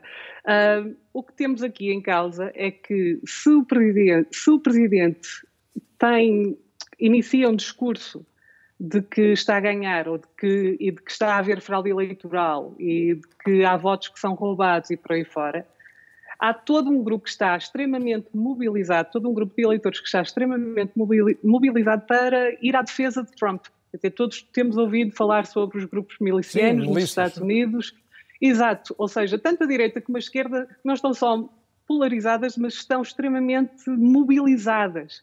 Portanto, há realmente um segmento da população que sente que tem que defender Trump de um potencial golpe da esquerda. Isto tem sido muito parte da narrativa do presidente. E esse é, obviamente, um grande medo, o medo da desestabilização nas ruas, o medo de que haja novos motins, o medo de que haja confrontos entre a esquerda e a direita nas ruas de Washington, nas ruas de Nova Iorque e por aí fora. Daniela, só mais uma questão que tem a ver com as sondagens. Eh, discutiu-se muito as sondagens de 2016. Muitos dizem que houve eleições tiradas. Eu sei que a sua perspectiva em relação a 2016 é, relativa, é, é de uma relativização, porque as sondagens em termos nacionais não se enganaram. Houve ali questões estaduais que ficaram mal resolvidas. Está convencida de que desta vez vão acertar? Se acertarem, Biden está muito perto da vitória. Eu estou convencida que, que desta vez as sondagens uh, ajustaram-se, não é? E, e, que há muito cuidado, mesmo muito cuidado, nas, nas companhias que fazem estas sondagens para serem muito transparentes nas sondagens e nas probabilidades de cada um dos, uh, dos candidatos. Portanto, aqui há caminhos para a vitória para Trump e há, e há muitos caminhos para a vitória de Biden mas realmente Trump continua, pelo menos de acordo com o 538, com pelo menos um 10% de probabilidade de vencer a eleição. Ora, se alguém me dissesse que se eu comprasse um bilhete da lotaria tinha 10% de probabilidade de ganhar, uh, é uma grande probabilidade, não é? Portanto, não podemos descartar uh, essa possibilidade. E daí a Flórida ser um sinal tão importante esta noite, porque se Trump realmente tem uma vitória decisiva na Flórida, ou se, por exemplo, no estado da Geórgia, as sondagens dizem que está praticamente em empate. Se virmos no, nas próximas 24 horas que, na verdade, as sondagens falharam e que na, que na o presidente leva um avanço de 4 ou 5%, uh, com uma vitória decisiva na Flórida, aí estarei um pouco Os assustada cenários... quanto às sondagens. Os cenários poderão ser completamente diferentes e as sondagens estarem mais ou menos certas. Daniela Melo, boa noite e muito obrigado pela presença em direto nesta nossa emissão. Temos aqui mais uns quantos dados. Jaime Garapinto, gostava de ouvir a sua opinião, que ainda não ouvi, sobre se há ou não um risco de aqui um, de uma quase sublevação à esquerda ou à direita, se os próximos dias não, podem eu... ser. Trump, é verdade, não se demarcou em momento nenhum claramente de curioso. alguns apoiantes mais radicais eu e acho, violentos. Eu acho curioso que se estejam a imputar ao Presidente presidente Trump atitudes, enfim, quase que seriam de golpe de Estado, quando ele esteve quatro anos no poder, eu não o vi praticar nenhum ato inconstitucional ou anticonstitucional. Quer dizer, a divisão de poderes continua a funcionar nos Estados Unidos. Não vi porque é que o Presidente Trump vai, de repente, mas ouviu dar estes sinais de que a legitimidade do, do, das eleições pode estar em causa não, eventualmente. Ele falou, ele falou sobre... do caso dos, um caso muito concreto que é os votos os votos correio. E eu confesso que não percebo nada de votos pelo correio, mas naturalmente é capaz de poder haver algum aldrabice nos votos por correio, não faço a menor ideia. Uh, as sondagens também queria chamar a atenção.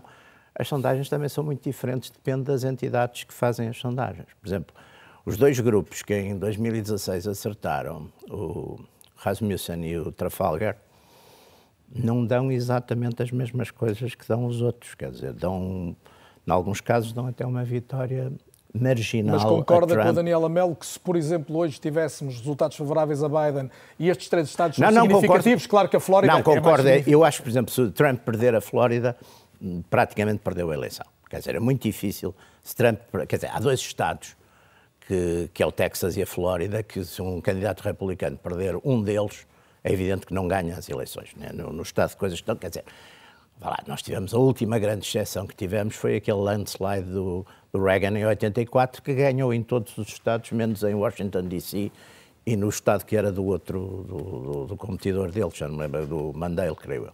De resto, fora disso, normalmente os equilíbrios têm sido estes, quer dizer, o Midwest e o Sul republicanos, as costas ocidental e, e até, até, até mais ou menos chegar, aliás, ali ao ponto sul, não é? Para Virgínia, de Virgínia para baixo muda, e, o, e a costa oeste, portanto, a Califórnia com os seus 55 Portanto, se a Flórida votos. for assim tão importante, eu, Sim, sim, eu penso, por exemplo, a Flórida, horas... a Flórida é evidente que a Flórida, onde eu penso que o Trump neste momento está ligeiramente, está ligeiramente à frente, porque fazem essas contas, o, o voto, o voto por correspondência teria sido dominantemente democrático e agora está a haver uma afluência grande dos republicanos. Mas quer dizer...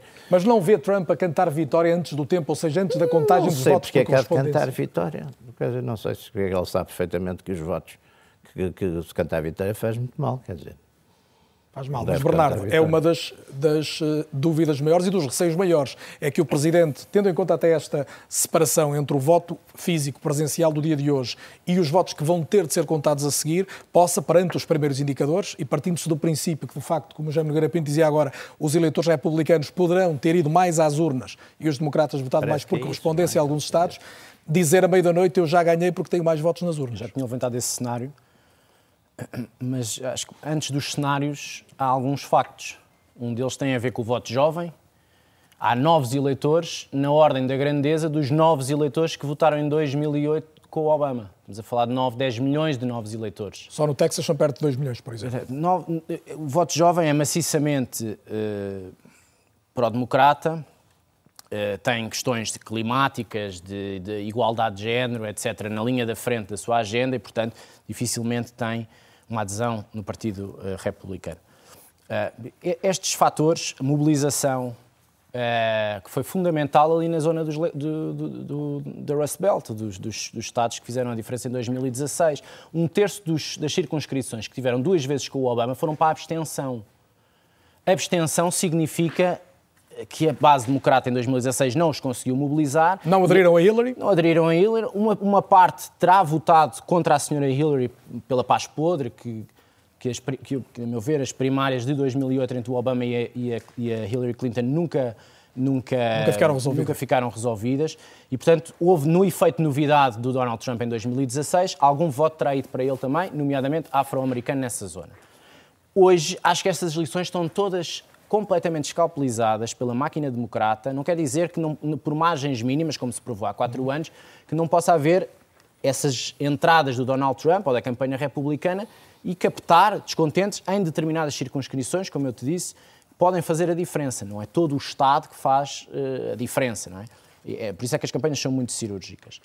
É, mobilização, voto jovem, voto étnico, não é? Aí acho que é difícil que haja uma de expressão do voto afro-americano que seja competitivo para a base republicana, pelas questões todas evidentes dos últimos não tempos. Não estás a ver a aderirem muito a Trump? É difícil. Com, os, os sindicatos da polícia uh, uhum. estão ao lado na campanha, em comícios com o Donald Trump. Portanto, há uma polarização também nas questões raciais entre eh, financiar a polícia, proteger a polícia ou diabolizar todos os movimentos Black Lives Matter, etc. Quando estudos recentes dizem que analisaram em 24 estados mais de 8 mil uh, incidentes, protestos e concluíram que 93% foram pacíficos. Portanto, não se pode dizer que o Black Lives Matter é um, um instigador à disrupção social quando estudos credíveis, estou, estou, a falar de entidades que são uh, apoiadas financeiramente pelo Departamento de Estado americano e uh, outros departamentos federais de outros Estados, nomeadamente holandês e, alemão. São entidades credíveis nesta monitorização. Concluíram que a maior parte, ou aquela pequena percentagem, perdão, de violência onde o Black Lives Matter esteve envolvido foram maioritariamente provocados pela polícia. Estas são as conclusões deste estudo. Não são nós não podemos... E todos os indicadores que estás a dar apontam para que haja aqui um ganho do Partido Democrata, designadamente em relação aos novos eleitores Sim, e esses movimentos. Eu não, eu não quero uh, tirar, eu quero mais factos e dados e depois cada um tira a sua conclusão. Porque eu acho que concluir uma, com uma eleição que é muito competitiva, que uh, é medida ou que pode ter variações estaduais ou até de circunscrições por questões que nos escapam. O olhar europeu é um olhar deficiente para a campanha americana, por natureza, tal como o da Costa Leste. A imprensa da Costa Leste, os think tanks da Costa Leste, escapa-lhes muita coisa do que se passa no seu próprio país. Agora imagina Nós, um olhar em Lisboa. Distância. O que eu digo é, acho que há dados interessantes, mobilização, Uh, dois perfis presidenciais completamente diferentes, o de Biden mais federador do que polarizador no voto contra, como a senhora Clinton tinha. Acho que há contextos completamente diferentes. O Donald Trump já não é uma novidade.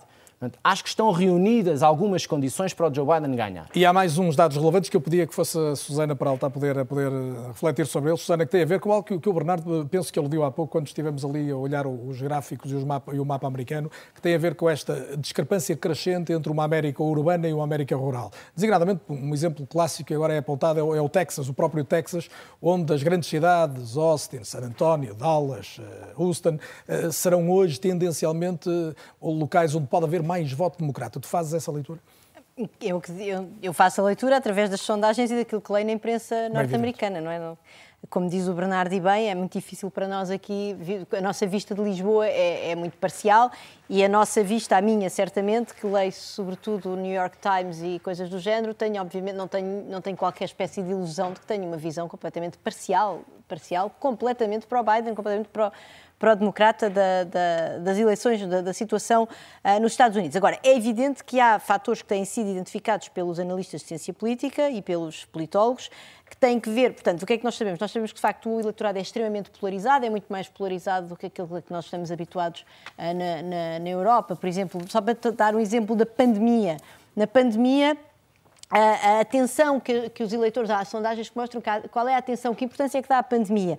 E uh, sempre houve muito mais eleitores democratas a dar importância à pandemia do que uh, eleitores uh, republicanos, e depois isso foi diminuindo entre maio e setembro, e a diminuição foi ainda muito maior nos republicanos. Portanto, as pessoas estão muito polarizadas em muitos temas, certamente no tema da Black Lives Matter, certamente no tema do clima, e portanto, de facto, é, é um eleitorado muito polarizado e onde as pessoas têm, de facto, esta tendência, é, são, é um território onde há muito mais mobilidade geográfica e as pessoas têm tendência a viver em comunidades onde, são, onde as pessoas são todas muito parecidas e nós vemos isso às vezes uhum. nas reportagens, é? vão àquelas comunidades de reformados na Flórida e vão à procura, eh, nós sabemos que há aqui uns reformados que viraram para Biden e começam a perguntar, não encontram ninguém na rua, ninguém, ninguém vota no Biden, toda a gente vota no Trump e, e portanto, de facto são, é uma coisa que para nós não existe, não é? Todos nós temos, enfim, vizinhos, vizinhas que votam num partido diferente do nosso e elementos da nossa família, lá é muito menos comum, é, tá, a coisa está muito mais uh, polarizada desse ponto de vista. E, e aquilo que realmente tem, tem vindo a, os, os, cientistas políticos têm vindo a analisar é que há uma, uma mudança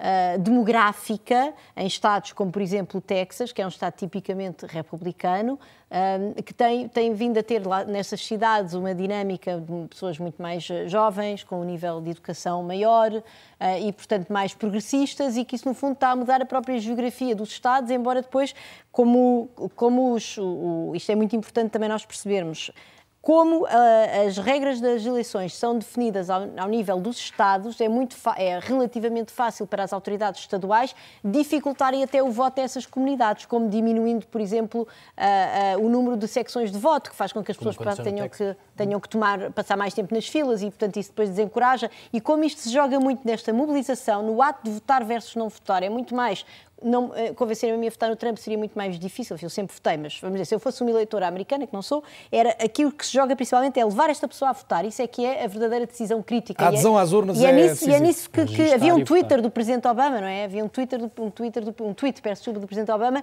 ele próprio telefonar as pessoas a dizer, então, eu venho convencê-la a votar ah, no Biden amanhã, na terça-feira. Portanto, bem. essa é a verdadeira dimensão. E, de facto, há, há, e nesse ponto de vista, como basta desencorajar o voto, é fácil quando se tem a autoridade estadual e, portanto, isso está tudo completamente documentado pelos cientistas políticos. Vamos ouvir, eu queria ouvir só a opinião do Jaime Nogueira Pinto, já vou juntar também o Filipe Vasconcelos Romão a esta conversa, que também se vai juntar a nós, mas, uh, Jaime, gostava de ouvir sobre esta aparente... Uh, inevitabilidade do eleitorado de direita começar a ser cada vez mais pequeno. Ouvíamos o, o, é uma interpretação minha e, obviamente, é uma interpretação provocadora no sentido, depois do Sim. que eu vi do, quer do Bernardo, quer da Susana, que é se o eleitorado jovem com novas causas e novas agendas entra e, e procura mais os partidos do centro e da esquerda. Se um eleitorado urbano, hoje mesmo em territórios para pegar no exemplo dos Estados Unidos, que eram tradicionalmente mais direitas, estão a fazer crescer a votação à esquerda, o que é que pode travar isto? Não sei se está, quer dizer, primeiro não sei se isso está a acontecer. Aliás, um dos problemas que, que Trump tem, exatamente, e que é muito citado nas, nas análises, é que exatamente uma parte do eleitorado mais velho, exatamente por causa da forma talvez um pouco leviana como ele tratou, pelo menos no princípio, a pandemia, que o iria desertar, nomeadamente em lugares como a Flórida e outros sítios. Portanto, esse parece-me que até, até ser um problema. Por outro lado, eu penso que o eleitorado, exatamente o eleitorado mais jovem, pela mesma razão que os jovens aqui são os grandes proliferadores da, da pandemia, porque exatamente correm pouquíssimos riscos, não é? O problema é esse. Também não me parece que nos Estados Unidos sejam excepcionalmente preocupados com a pandemia. Mas já morreram 225 mil pessoas. Está bem, mas quantos, quantos milhões de americanos dizem? 325 milhões. Se fizer as contas para a Europa, olha que a diferença não é muito grande. Mas cada vida é uma vida, não é? Está bem, cada vida é uma vida, mas o, o Trump não tem. Quer dizer, eu às vezes vejo uns noticiaristas que, quando falam dos números da pandemia do Brasil e dos Estados Unidos, parece que foi o Bolsonaro e o Trump que esteve ali a, a matar o desgraçado que morreu de Covid. Quer dizer, também não pode ser. Portanto, as pessoas... Mas fez mais comícios, teve mais gente sem máscara, mas enfim... Teve, está bem, mas isso é, as pessoas vão lá porque querem ir, quer dizer, isso é o risco deles. Agora, aliás, por acaso até estão bastantes com umas máscaras e até que já têm os nomes do Trump e etc. Agora já estão mais mascarados também. Não. Ele é que não, ele não põe, ele não põe máscara. Mas, voltando ao que estávamos aqui a dizer, eu não sei, quer dizer, não sei se essas tendências, aliás, aqui há uns anos dizia-se exatamente isso, mas eu acho que uma das coisas que o Trump está Trump fez, e aqui eu concordo um bocadinho com o que a Susana há bocado estava ali a apontar, há aqui um ponto de facto muito importante. Há uma mudança, e que vem de uma coisa muito importante que a gente falou aqui pouco, e que para mim é essencial, e é talvez uma das coisas em que o Trump tem muita força, que é a questão da globalização. A globalização, as grandes. Se a globalização teve aspectos altamente positivos, no sentido, por exemplo, de uma parte da Ásia, nomeadamente a China, não é? Criou uma classe média, de tudo isso, mas depois teve também custos no, na Europa e nos Estados Unidos, que foi exatamente a desindustrialização. A globalização criou outra vez um capitalismo muito parecido, em alguns aspectos muito parecidos com aquele que o Marx tinha visto, ou seja, um capitalismo completamente desregulado. Aliás, falando de ricos nos Estados Unidos, os, o, o top 10 dos ricos, tirando os irmãos Koch, apoiava todo apoia todo, é muito mais apoiante do, do, do Biden, já eram da, da, Clinton. Portanto, isso não quer dizer nada, porque os ricos são, são muitos ricos e há ricos para tudo, como há pobres para tudo e classe média para tudo. Portanto, isso também não é uma, uma definição que seja rígida. Agora, eu não sei se há, quer dizer, por exemplo, eu em ponto, no ponto de vista do futuro do Partido Republicano, eu, portanto, em 2016, teria ficado muito mais contente se o, se o candidato republicano tivesse sido Marco Rubio, que era jovem, que era latino, que era católico, que era uma, era uma história de sucesso, que era uma família. Quer dizer, fazia muito mais sentido. Agora, o Trump, de ganhou. facto, o Trump ganhou a eles. Os, eles eram todos, eram 12, pensavam todos Também mais ou menos o mesmo. hoje que Bernie Sanders podia ter tido melhor resultado E o Trump foi-os liquidando a todos. O Bernie Sanders é muito melhor challenger, quer dizer, é um homem que fala muito, é eloquente, não é o Biden que não, não, não tem eloquência nenhuma, quer dizer, o Sanders era um homem muito mais combativo, mas lá está, não dava para o e o Trump fez isso. O Trump destruiu, de certo modo, os seus rivais, venceu-os. O, o, o Rubio chamava-lhe Little Marco. Se me chamam Little Marco, o que é que eu faço? Eu dou um par de chapadas em quem me chamam Little Marco, eu fico calado. É uma alternativa diabólica, de certo modo. E, portanto, Marco ficou pelo caminho. Uh, Filipe Vasconcelos Romão, boa noite, bem-vindo também, doutorado em Relações Internacionais, também eh, professor, investigador e comentador de assuntos da atualidade internacional na Antena 1 e aqui na RTP. Bem-vindo, pois, também a esta que é, que é a sua casa. Uh, Deixe-me colocar-lhe uma pergunta diferente das, das que têm surgido esta noite, que é se estamos aqui já há quatro anos de um duelo Mike Pence-Kamala Harris. Bem, boa noite. Eh, eu julgo que o, o, o duelo entre vice-presidentes tem o apelativo que é que advém da idade dos presidentes, não é? Se temos os dois candidatos uh, mais velhos uh, das eleições norte-americanas a concorrer um contra o outro e dentro de uma, de uma tradição, nomeadamente no Partido Democrático, de escolher um candidato, uma candidata que complementasse as características do candidato a presidente, houve, houve, essa, houve essa escolha com alguém que tem uma ligação clara às minorias. Eh, cada vez mais o Partido Democrático é um partido que soma minorias eh, e que se opõe eh, à parte, à maioria, da grande maioria que ainda são os, os brancos nos Estados Unidos. E, e, houve essa lógica no Partido Democrático. No Partido Republicano, uma vez que a incidência é sobre essa grande maioria, temos dois homens brancos sendo que Mike Pence entra e, e é um homem muito mais de partido e foi escolhido provavelmente há quatro anos por ser um homem com vínculos claros ao Partido Republicano. Não nos podemos esquecer que Trump pesa toda esta parafernália. Trump é um pragmático, Trump não é um homem histórico ou não é um homem que, do ponto de vista do seu percurso pessoal, esteja sempre vinculado ao Partido Republicano. Aliás, eh, creio que por duas vezes já tinha sido registado como eleitor democrata, tinha apoiado Bill Clinton. E nesse sentido, Pence também acabou por eh, complementar pela ligação ao partido. E aqui é evidente que estamos, estamos a olhar para agora, mas também estamos a olhar para a corrida, como, como o Carlos disse, de, de, dentro de quatro anos, 2024, onde Biden já anunciou à partida que mesmo que vença a eleição não se irá recandidatar, portanto o vice-presidente fica sempre, ou a vice-presidente no caso, ficaria sempre na linha da frente uh, como uma candidata forte nas primárias do Partido Democrático, um, e há um, um desejo óbvio, uh, que, que, não é manifestado publicamente, de Pence também de estar na linha da frente para a sucessão de Trump daqui a quatro anos. Portanto, eu julgo que, uh, como sempre no caso dos vice-presidentes, temos aqui alguém que já se está a preparar uh, com a questão de termos esta idade nos, nos candidatos a presidente e termos um, um, um, um, candidato que se ganhar, previsivelmente fará apenas um mandato. E como é que se ganham eleições hoje? Esta pergunta parte de algo que li eh, do que escreveu, eh, lembrando que nos anos 90 as eleições se ganhavam ao centro, a terceira via de Blair, Clinton, em Portugal, o próprio exemplo de António Guterres, que depois houve uma radicalização do discurso há quatro anos. Como admitir que esta radicalização hoje já tenha dado lugar a outra, a outra coisa qualquer que possa permitir a vitória de Biden? Bem, em primeiro lugar, o que, o que se assistiu na política norte-americana foi a uma, a uma, sobretudo, um arregimentar uh, de uma base eleitoral, uh, por exemplo, apesar de, na Europa e apesar do ponto de vista internacional, olharmos para Trump como um presidente impopular, eh, o facto é que se olharmos para a média, de facto é o presidente, talvez que em termos de, de, de diferença entre soma positiva e negativa, resultados, opiniões positivas e negativas, aliás, num primeiro mandato é talvez dos que estejam numa média mais baixa, mas mantém sempre ali em torno, acima dos 40% de opiniões favoráveis. Portanto, estamos, passamos para uma lógica da regimentação. Uh, de facto, uh, Clinton dizia na campanha de 1992 que é, é a economia estúpido, era um dos, um dos lemas da sua, uma das frases que saiu da sua campanha, uh, justamente porque a lógica era olhar para o eleitor que votava com o bolso e este era um, havia um eleitorado flutuante entre republicanos e democratas. Ora, isto, isto julgo que já com Obama, com a eleição de Obama, sobretudo com uma crescente radicalização primeiro do Partido Republicano, com a pressão que o Tea Party fazia dentro do partido, eh, assistiu-se a, a, um extremar de posições que, que, que, criou uma clivagem e aprofundou uma clivagem clara.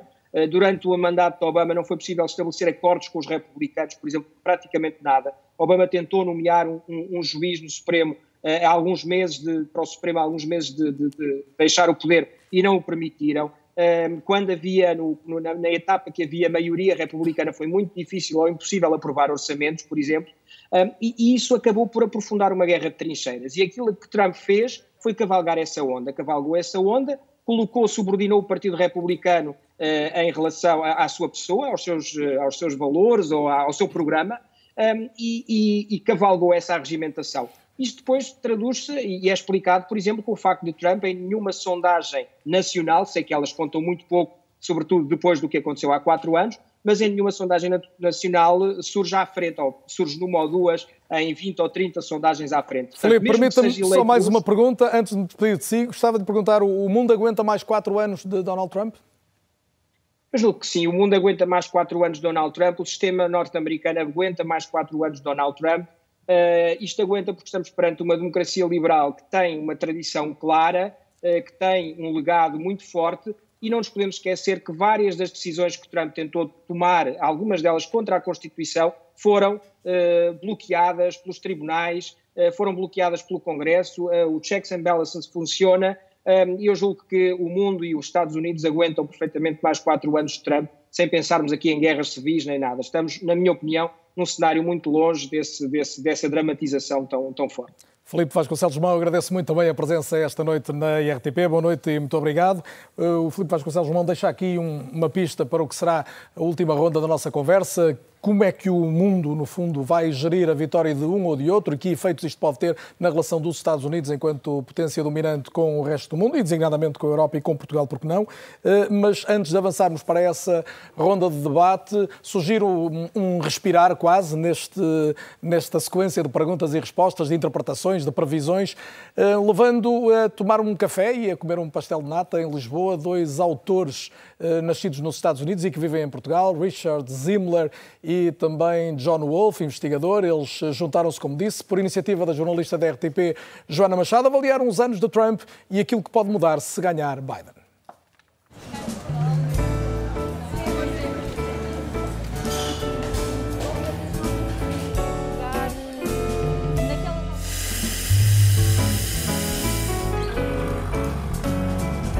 Estamos à mesa com Richard Zimmler e John Wolfe para falar acerca das eleições norte-americanas. Temos como cenário o Café Versalhes e por isso começo por perguntar, à semelhança do enorme impacto que este tratado teve na Europa, estão as eleições nos Estados Unidos com discursos tão polarizados a dividir irremediavelmente um país?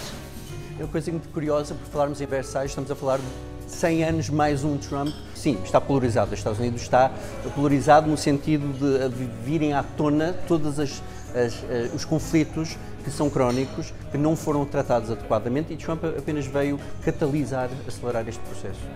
Em quatro palavras, quatro anos desta administração. Para mim, sociopata, ignorância, crueldade e mentiras. Como é que é, na sua opinião, Richard, uh, o futuro da América nas mãos de Joe Biden ou como seria este futuro? Não é possível dialogar com Trump. Como é que se faz um diálogo com um mentiroso? Então, com Biden, eu acho que as minorias vão ter uma possibilidade de conversar. Os outros países, a Europa, a China, vão ter uma possibilidade de dialogar. Isso seria muito bom para o futuro do mundo.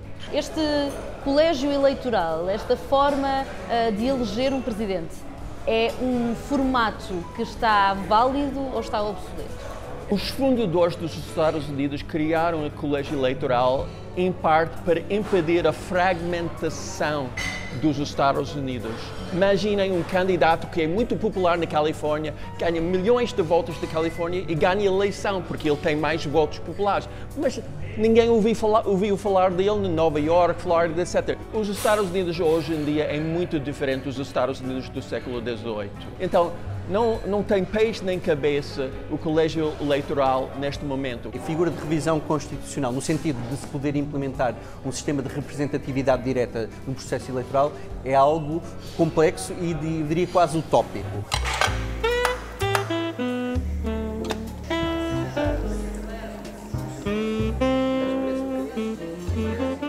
John, uma das bandeiras de Trump nestas eleições tem sido a questão do voto antecipado por correio. Está constantemente a lançar a suspeição, às vezes mais do que a suspeição, a defender abertamente que é um voto muito sujeito à fraude eleitoral. Isto tem algum sentido?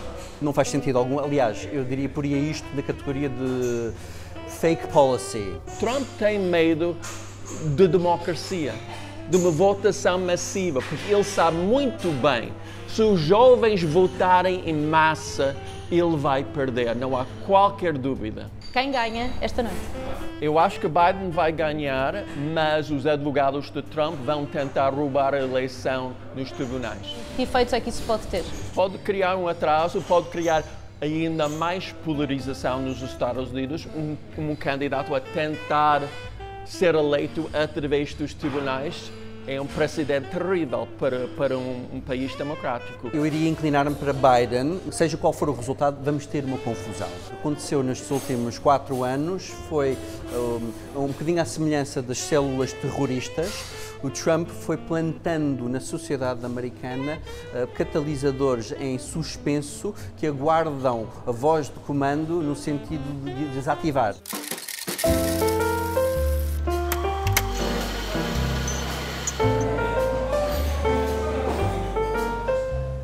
Para terminar, partilha desta visão um bocadinho catastrófica de John Wolfe. Sim, um, eu acho que na Europa partilhamos, a grande maioria das pessoas partilham os mesmos valores e princípios. Por exemplo, queremos um sistema nacional de saúde, uma rede protetora, queremos um sistema de educação adequado para toda a gente. Mas há milhões de pessoas nos Estados Unidos que acham que essas coisas normais na Europa é uma conspiração comunista e socialista. Como é que a gente pode dialogar com alguém que é um neonazi, que é do Ku Klux Klan, que acredita que os negros são inferiores, que acredita que os judeus estão a criar conspirações para dominar o mundo, que, que não sabe onde fica Portugal, a Europa, a China. Onde, onde vai haver o diálogo? Eu não sei.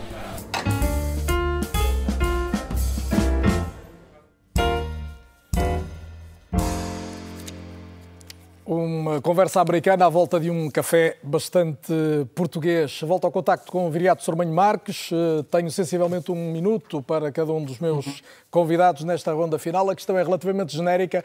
Uh, Viriato, o que é que, o que é, qual é o legado que fica destes anos de Trump para o mundo, designadamente se quisermos olhar a questão do populismo e do, e do avanço uhum. de alguns movimentos desses por, uhum. em vários países e até em Portugal com, com o Chega designadamente?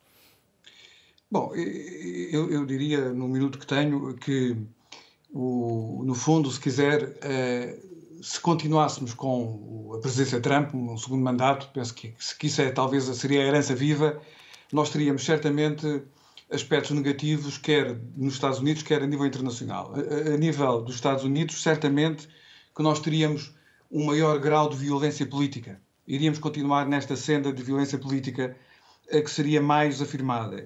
Teríamos também um aspecto que não falámos ainda, que é a destruição das, das, competências e da capacidade administrativa do governo federal.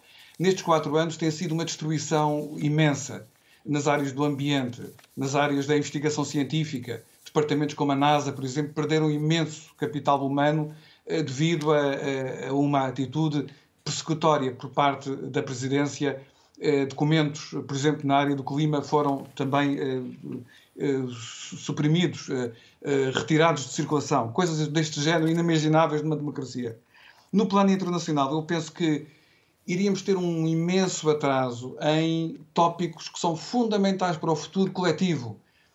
Vivemos num mundo em que precisamos da cooperação. Peço-lhe um exemplo, o exemplo ou dois, um exemplo ou dois desses, desses atrasos possíveis. Não, por, por exemplo, nós precisamos urgentemente de ter uma política internacional séria.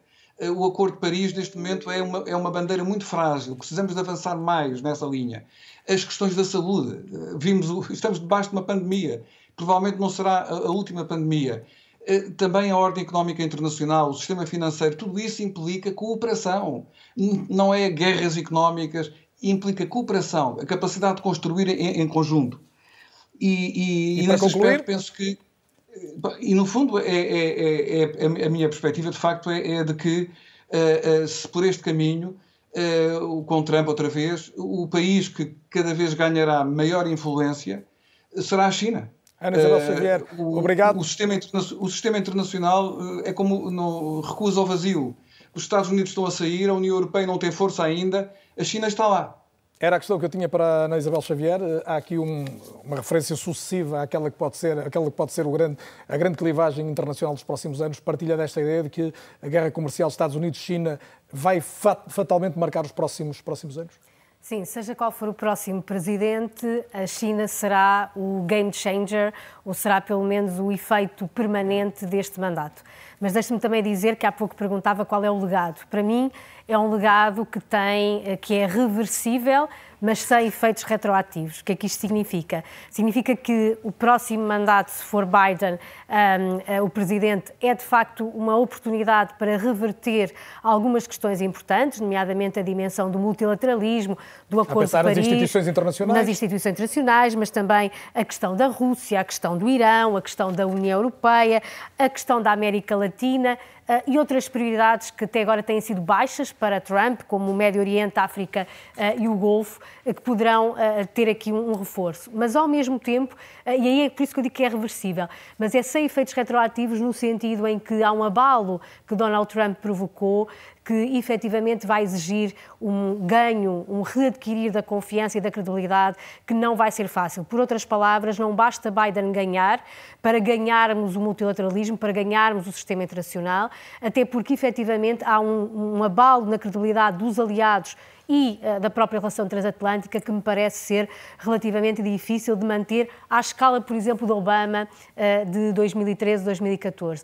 Dizer também que, independentemente do próximo presidente, de forma muito rápida, há aqui aspectos que se vão manter inalteráveis na política externa, nomeadamente o retraimento ou afastamento do Atlântico e a partilha de custos com os aliados, o retraimento estratégico do Médio Oriente, o relançamento da Ásia-Pacífico, claramente a disputa com, com a China, China. na hegemonia internacional, a relação com a Coreia do Norte, a dimensão de Israel e o acordo Estados Unidos, forma, México e Canadá. Sempre os Estados Unidos como um player ainda central, sem dúvida, Isso nos, nos não se perde, anos. de alguma forma. A Europa, Bernardo, terá perdido algum deste protagonismo com essa deslocação para a Ásia-Pacífico. O nosso papel, e inclui Portugal nisso, se conseguires neste, neste minuto que, te, que consigo conceder nesta altura, é absolutamente irrelevante ou não, ou não é tanto assim? Não como se viu pela iniciativa do embaixador americano, é completamente relevante. É mais um player numa, pe numa peça questão do, do 5G e da, e da, da exigência de alinhamento. É, a competição entre a China e os Estados Unidos não se reduz à, à imposição unilateral de tarifas alfandegárias ou não. Tem uma, uma guerra digital, é uma guerra por influência política. Uh, várias dimensões. Será uma, uma, uma conflitualidade, como já é latente, em questões de soberania marítima, nomeadamente nos mares do sul da China. Para essas questões, a Europa conta pouco.